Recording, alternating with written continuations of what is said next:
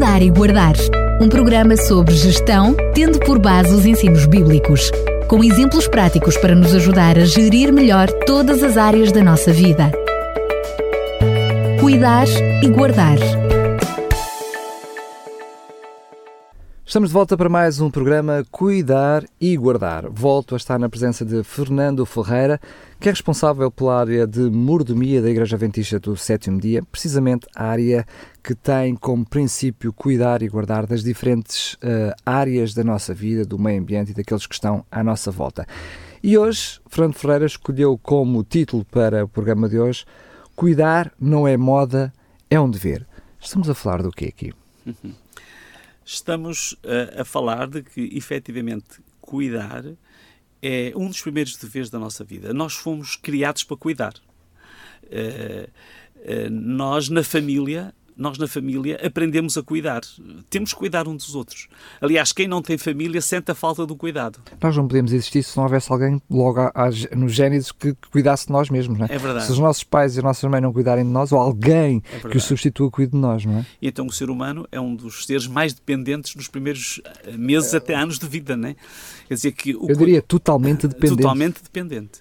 Portanto, o cuidado Uh, o, o, cuidado uh, é fundamental e não é, não é moda. Hoje fala-se muito, em alguns aspectos, vamos abordá-los, mas é um dever. Cuidar é um dever. Uh, garantir a preservação, responsabilizar-se. Hoje vivemos numa, numa sociedade que muitas pessoas não, não gostam de assumir responsabilidades. Mas viver, viver em família, viver, viver neste ambiente, neste planeta, é uma responsabilidade. Porque se nós não cuidarmos, quem vai cuidar? É responsabilidade de cada um de nós.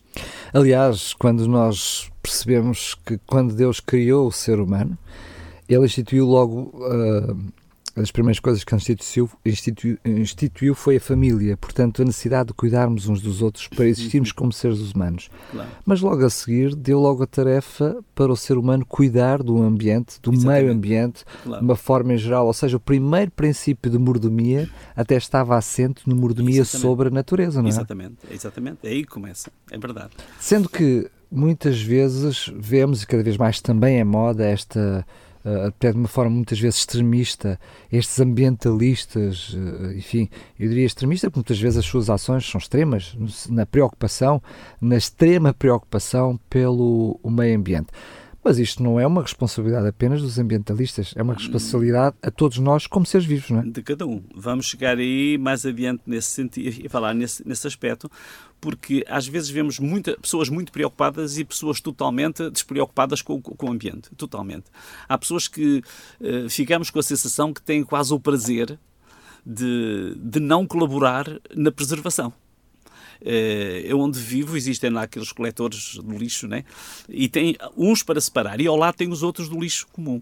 Pois há pessoas que põem cartão ali e têm ao lado um lugar para pôr o cartão e o plástico. Quer dizer, dá a impressão que há uma certa rebeldia. Ficamos com essa sensação, né? Já é mais do que comodismo, já é mesmo rebeldia. É uma rebeldia, porque se ali ao lado, se houvesse muito, fosse muito longe, mas. Hum, cuidar hoje vai estando na consciência coletiva. Eu penso que as escolas têm feito o seu trabalho, as crianças, e, e tem-se começado por aí muito bem, as crianças começam a sensibilizar as próprias famílias, mas uh, este é um aspecto importante, por estar na consciência coletiva, e deve estar. Mas nós temos que ter essa consciência individual. individual. Uh, aqui há um tempo eu vi uma, eu vi uma notícia, foi, foi em outubro, uh, 11 de outubro, da revista VIP, que dizia que ainda há esperança esta é uma declaração do príncipe Alberto de Mónaco, que ele teve aí numa visita ao Senado de Lisboa. Ele dizia: ainda há esperança, porque ainda há tempo para mudarmos o estado do planeta, dizia ele. E nós sabemos que este é um tema, é um, é um tema atualíssimo, né? temos estado a falar nisto. Uh, nesta manhã de quinta-feira, dizia em 11 de outubro, o Príncipe uh, visitou o Oceanário de Lisboa, a Fundação Oceano Azul, parceria da Fundação Príncipe Alberto II, criada pelo Príncipe em 2006 e que trabalha em prol dos projetos ambientais. Quer dizer que isto hoje, uh, hoje como sabemos, faz parte da, digamos, da das, dos planos políticos dos grandes homens. Na agenda política. Da agenda política. Cuidar de ambiente hoje é uma atitude bem aceite por estadistas, por figuras públicas, por partidos políticos, por escolas, por estudantes, crianças e jovens. Ainda vimos agora por estes dias como os jovens estão empenhados neste género de atividades. Uh, assistimos à Cimeira do Clima, que terminou agora há pouco tempo. Uh, o, o, um, o um, António Guterres, uh, responsável pela, pela, pela ONU, né, dizia ele, eh, ele, ele, apelava à limitação dos combustíveis fósseis. Entretanto, ouvíamos hoje ainda que ficou um bocado decepcionado com, com o resultado das, digamos, das resoluções desta cimeira. Um, na verdade, a, a, sociedade em geral está sensível. Talvez porque comecem a ver as consequências. As notícias impressionam. Se nós quisermos procurar, eu tenho aqui uma notícia, por exemplo, de 2017, falávamos sobre o Irma, ainda nos lembramos deste, deste furacão. Um, e na, no, o Diário de Notícias dizia na altura: os furacões de maior intensidade e mais destruidores, como o Irma, têm tendência a tornar-se cada vez mais frequentes. A culpa é das alterações climáticas.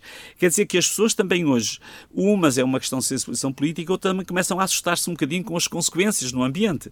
Por exemplo, na, regi na, na região centro, Uh, o Leslie, em 2018, foi um fenómeno bastante invulgar, dizia, dizia o Jornal Público.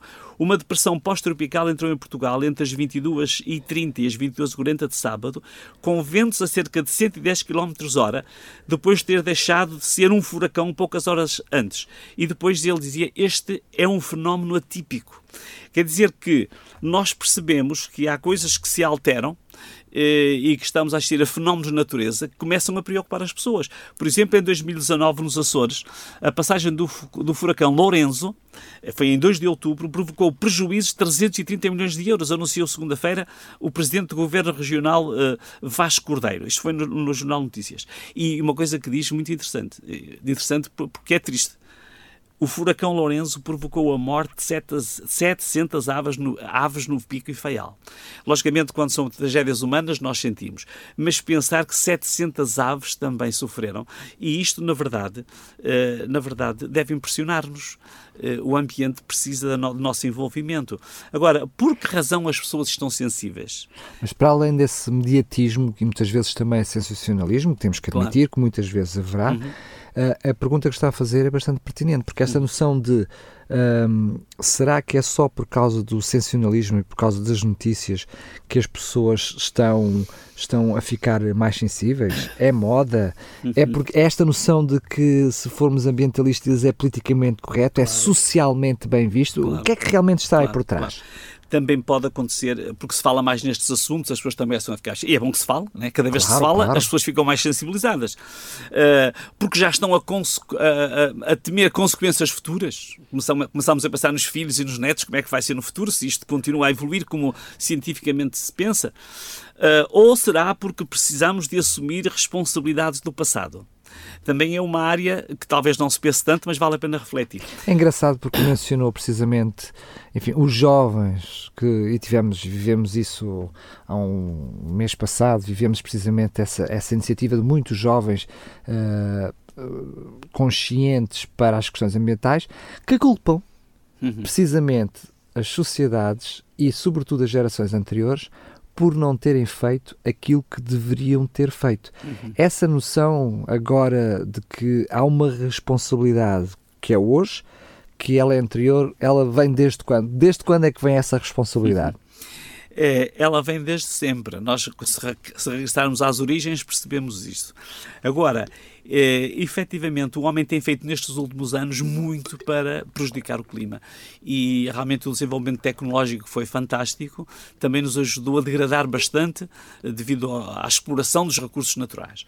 Eh, mas na antropologia bíblica, descobrimos que originalmente foi dada à humanidade a responsabilidade de cuidar. Aliás, o texto eh, é muito claro. Em Gênesis 1, 28 diz: Frutificai, multiplicai-vos, enchei a terra e sujeitai-a, e dominai sobre os peixes do mar e sobre as aves dos céus e sobre todo o animal que se move sobre a terra.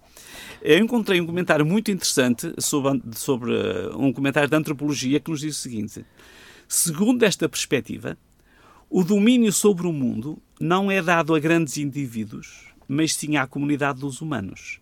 Ninguém da humanidade deve ser excluído de tal autoridade. É fácil nós pormos esta responsabilidade de cuidar sobre as instituições, sobre os governos, sobre os políticos. As é entidades fácil. oficiais, oficiais, por aí fora, não é? Mas eh, a, a, responsabilidade, a responsabilidade de cuidar foi dada ao homem. De uma forma individual. A cada um. Cada um de nós deve cuidar. Aliás, mas, mas peço desculpa ter interrompido. Mas é que, à primeira vista, olhando para o texto que, que, que menciona, está-nos a dizer que o homem deve dominar, deve, deve, que deve a terra deve estar sujeitada ao homem. Há aqui esta noção de domínio e sujeição.